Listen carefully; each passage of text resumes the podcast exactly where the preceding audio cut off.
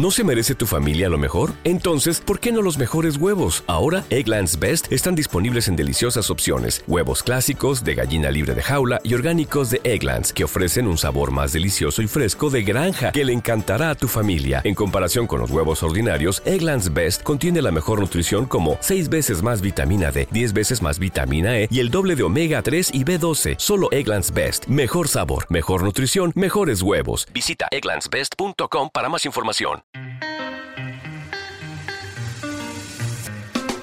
Bienvenidos a un nuevo capítulo de Apasionados por la Tecnología, el podcast de Paradigma Digital sobre tecnología, estrategia, metodología y productos digitales. ¡Arrancamos!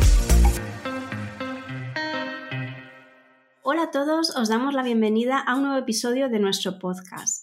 Hace unos meses estuvimos hablando sobre Polaris, la forma que tenemos en Paradigma de desarrollar software de forma ágil y hoy vamos a empezar una serie de episodios relacionados. Queremos que sean muy cortitos, a ver si lo conseguimos, no sé yo, pero bueno, queremos que sean más cortos de, los habituales. Y como os decía, queremos seguir hablando de Polaris y en concreto de las métricas. Para ello, hoy contamos con Alberto García, Agile Coach en Paradigma Digital. Eh, bueno, Alberto, te llamamos todos Bertín en Paradigma, así que te voy a llamar Bertín mejor. Eh, muy buenos días, ¿cómo, muy buenos días, ¿cómo estás?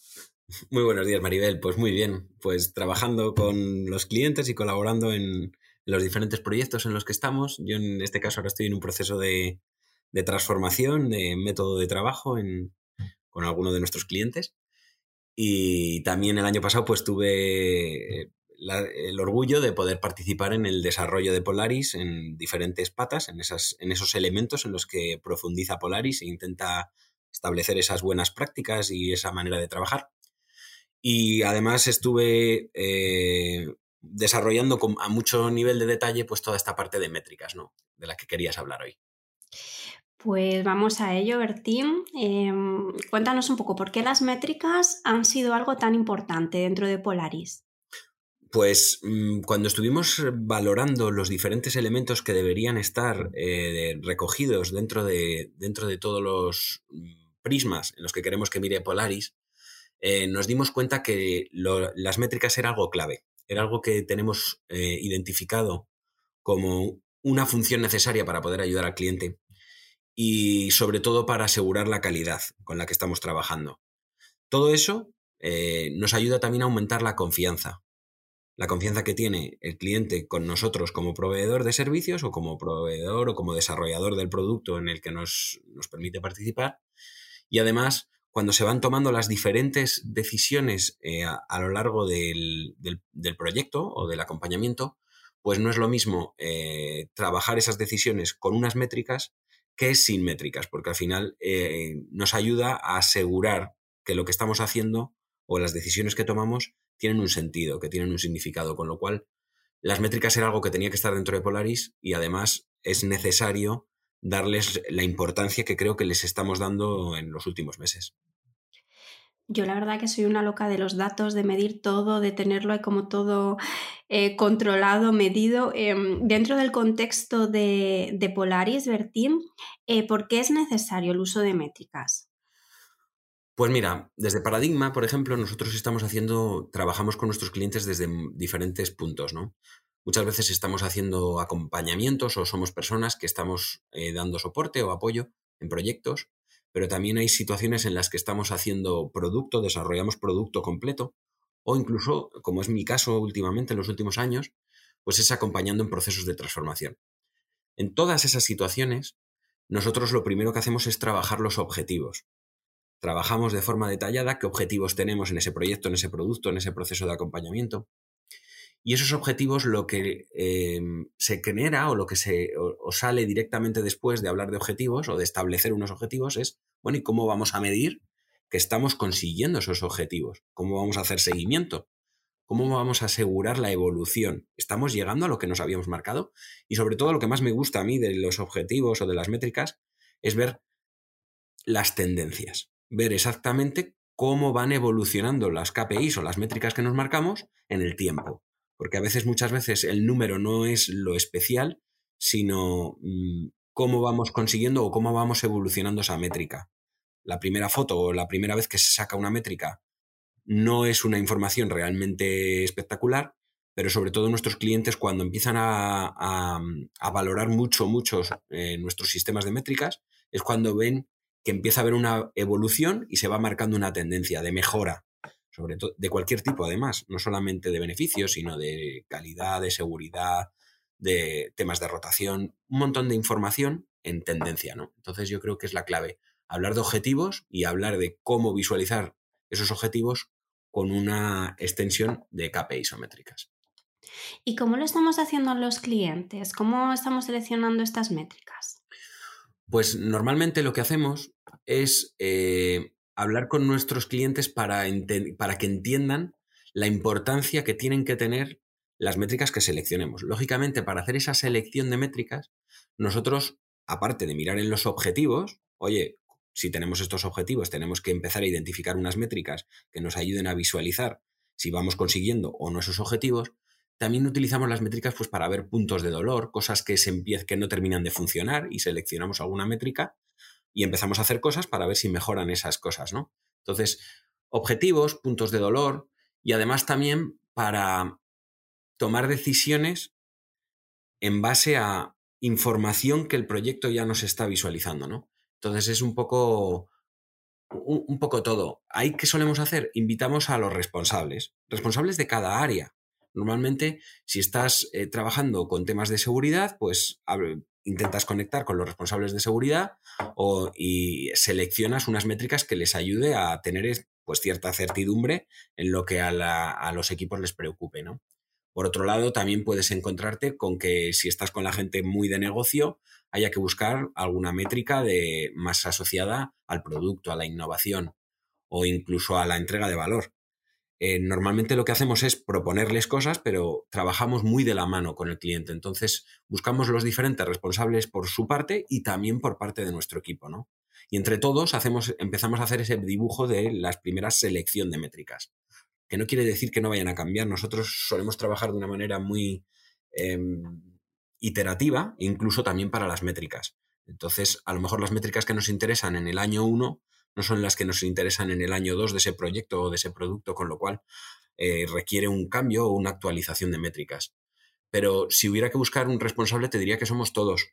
Lógicamente, cada persona o cada rol tiene sus preocupaciones y creo que tener métricas es interesante para asegurar que esas preocupaciones están asentadas en un dato objetivo y no en sensaciones, porque si no muchas veces lo que nos hemos dado cuenta es que si no tienes unas métricas en las que apoyarte, la gente empieza a em, valorar las cosas por sus sensaciones. Yo creo que va bien, yo creo que va mal, yo creo que es seguro, yo creo que se está usando, yo creo. Y entonces lo interesante aquí es esa selección de métricas que nos ayuden a, no, vamos a hablar con, datos objetivos. Eso es, lo más objetivo posible que al final es lo que eh, eh, pone eh, en valor, ¿no? más que una sensación personal, ¿no? que es lo que estabas comentando. Em, estamos hablando todo el rato de métricas, eh, pero estas métricas, claro, las tenemos que, almacenar en algún sitio para poder explotarlas luego, ¿no? Y utilizarlas. ¿Qué herramientas utilizamos, Bertín? Pues depende un poco también de cómo esté trabajando el equipo y qué soluciones haya en el propio cliente. Lógicamente nos intentamos adaptar a las herramientas corporativas que tengan. Eh, pero hay que tener una cosa muy clara, ¿vale? Y es que la herramienta o la métrica incluso, eh, no es un fin en sí mismo, sino es un medio. El fin es cumplir unos objetivos y tenemos un medio que es utilizar unas métricas y además digitalizarlas de alguna manera. Las soluciones, pues depende mucho de lo que, del contexto del cliente. Entonces, depende de si están utilizando, pues imagínate, te pongo varios ejemplos. Nos encontramos que hay muchas métricas que nos ofrecen herramientas de ticketing o de tipo Jira o incluso con un Trello, con Azure DevOps. También hay métricas que se pueden digitalizar si hay más, eh, si las herramientas corporativas son tipo ServiceNow, pues también podemos sacar de ahí métricas. Pero hay empresas menos maduras o que no tienen tantas herramientas digitales y no les damos tampoco una especial importancia, sino que vamos a lo mejor por una solución más sencilla en un Excel. Y, un mero Excel nos ayuda a llevar un sistema de métricas que visualiza perfectamente eh, unos objetivos y unas métricas asociadas y a través de un Excel ya podemos empezar a tener lo que llamamos pues, nuestro primer dashboard. Sí que es verdad que desde Paradigma trabajamos mucho con, con la plataforma de Jira y con todo el site de Google. ¿Eso que nos permite? Pues que al final nosotros sí que tenemos mucha experiencia utilizando pues Data Studio, Data Studio conectando directamente o tirando de Excel o tirando de Jira o tirando más o menos de donde sea, te permite el montar unos dashboards con relativa facilidad y sin mucha dificultad y, tener algo que el cliente en muy poquito tiempo pues ve unos resultados y muy llamativos. Me parece importante también eso que has dicho, que eh, no, imponer una herramienta que tengamos nosotros, sino que intentar adaptarnos como tú dices, a veces con un simple Excel, ¿no? A, lo que al final eh, le resulte más cómodo al cliente, ¿no? Y sobre todo que entienda lo que estamos haciendo. Eh, si lo entiende perfectamente con un Excel porque no utiliza eh, las herramientas que usamos nosotros, pues bienvenido sea, ¿no? Supongo. Quiero decir, desde, desde, mi. Yo no trabajo normalmente con clientes, pero creo que es un punto importante, ¿no? Que, que no, se, no se imponga algo. Para ir ya terminando, Bertín, no sé si nos puedes comentar algún tipo de, qué tipo de métricas estamos eh, utilizando aquí en Paradigma y, cómo las explotamos. Sí, hombre, hay muchísima, ¿no? Porque es una variedad muy grande las métricas que se pueden llegar a seleccionar. Pero yo creo que es interesante el, entender que nos vamos adaptando a cada proyecto o a cada producto. Lo que sí que hemos hecho para facilitar desde, desde Polaris, hemos intentado generar unos mapas de posibles métricas para que luego cuando se realice la selección sea mucho más sencillo, porque al final tienes como unos patrones en los que tú te puedes apoyar para seleccionar algunas ideas, ¿no? incluso para coger ideas en, en entornos donde a lo mejor no todo el mundo está pensando que puede llegar a seleccionar como métrica. Nosotros lo que hemos hecho es como hacer cuatro grandes bloques temáticos y hemos asociado un mapa de métricas, pues temas de, lo que sí que les decimos es oye, algo de esto sí que tiene que haber en cualquier proyecto o en cualquier producto, pues sobre todo métricas de producción o métricas de time to market, que sería nuestro primer bloque, métricas de calidad y métricas de seguridad como segundo gran bloque, métricas de valor, de negocio y también métricas de innovación. Por ejemplo, las métricas de producción y time to market pues tienen que expresar la cantidad de producto o de proyectos que se entregan rápidamente, las posibilidades que tienen, los servicios que se están dando, funcionalidades. Además, eh, el objetivo del time to market pues es minimizar la cantidad de tiempo que se lleva una organización desde que quiere sacar algo hasta que lo entrega. También tenemos métricas de calidad y seguridad, tienen que dar visibilidad sobre el nivel de la calidad del software que se está desarrollando, los posibles niveles de riesgo o diferentes ámbitos. ¿no? Ahí ya depende mucho del contexto de cada proyecto, de cada producto. También métricas de valor y de negocio, pues que visualicen el valor de un producto o de un proyecto y también buscando pues maximizar lo que se está, lo que lo que se está desarrollando. Y por último, también en algunos casos nos estamos encontrando que tener alguna métrica de innovación que exprese pues, la capacidad de entregar nuevas funcionalidades o que un proyecto no se esté atascando en solamente eh, funcionalidades comunes o de mantenimiento, pues son potentes, ¿no? Te ayudan a, a, dar más veracidad. Lo que se me había a mí ocurrido, Maribel, no sé cómo lo ves, cuando me contaste que queríais hacer eh, estas conversaciones para hablar sobre Polaris, creo que puede ser interesante invitar a diferentes em, perfiles que tenemos dentro de, Paradigma, pues muy especializados en cada uno de estos cuatro ámbitos o de estas grandes temáticas, y que nos cuenten un poco más, eh, pues cómo seleccionan las métricas de cada tema, o cómo las implantan, o las almacenan, y sobre todo yo creo lo que más puede interesar al oyente, ¿no? Que son esos casos reales, esas esas métricas que están funcionando. No sé cómo lo ves. Yo lo veo perfecto, Bertín, ya lo sabes. es verdad que, luego el, ver casos de uso y, aterrizarlo ¿no? de alguna manera, de una forma un poquito más particular, como decías, eh, pues un episodio con cada, uno de, cada una de las personas expertas eh, implicadas en, en, una de estas métricas que, cada una de estas métricas que has comentado, pues yo creo que, que es interesante. Em, vamos a dejar también eh, en la descripción del episodio un link a, nuestro capítulo sobre Polaris, por si hay algún oyente que, que no sabe muy bien del tema y quiere, y quiere profundizar. Y Bertín, contamos contigo para los siguientes episodios de esta serie y, seguimos hablando de métricas y de Polaris contigo.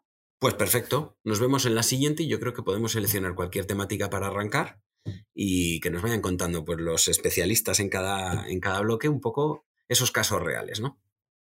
Eso es. Pues muchísimas gracias, Bertín, de nuevo por tu tiempo y muchísimas gracias también a nuestros oyentes. Eh, nos vemos en el próximo episodio. Chao. Muchas gracias. Nos vemos en el próximo episodio. Cuando crees que un reto es grande, hay aún uno mayor esperándote. Gracias por escuchar el podcast Apasionados por la Tecnología. Puedes seguirnos en Twitter en arroba paradigmate y suscribirte a nuestra newsletter en paradigmadigital.com.